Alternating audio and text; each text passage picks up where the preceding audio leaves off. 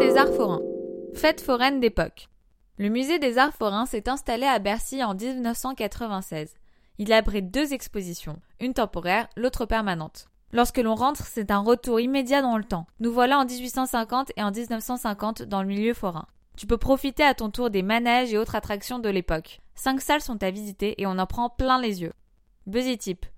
Il y a même un petit spectacle vivant dans la cour intérieure où tu peux déguster une soupe à l'oignon, des crêpes ou boire un petit verre de vin chaud.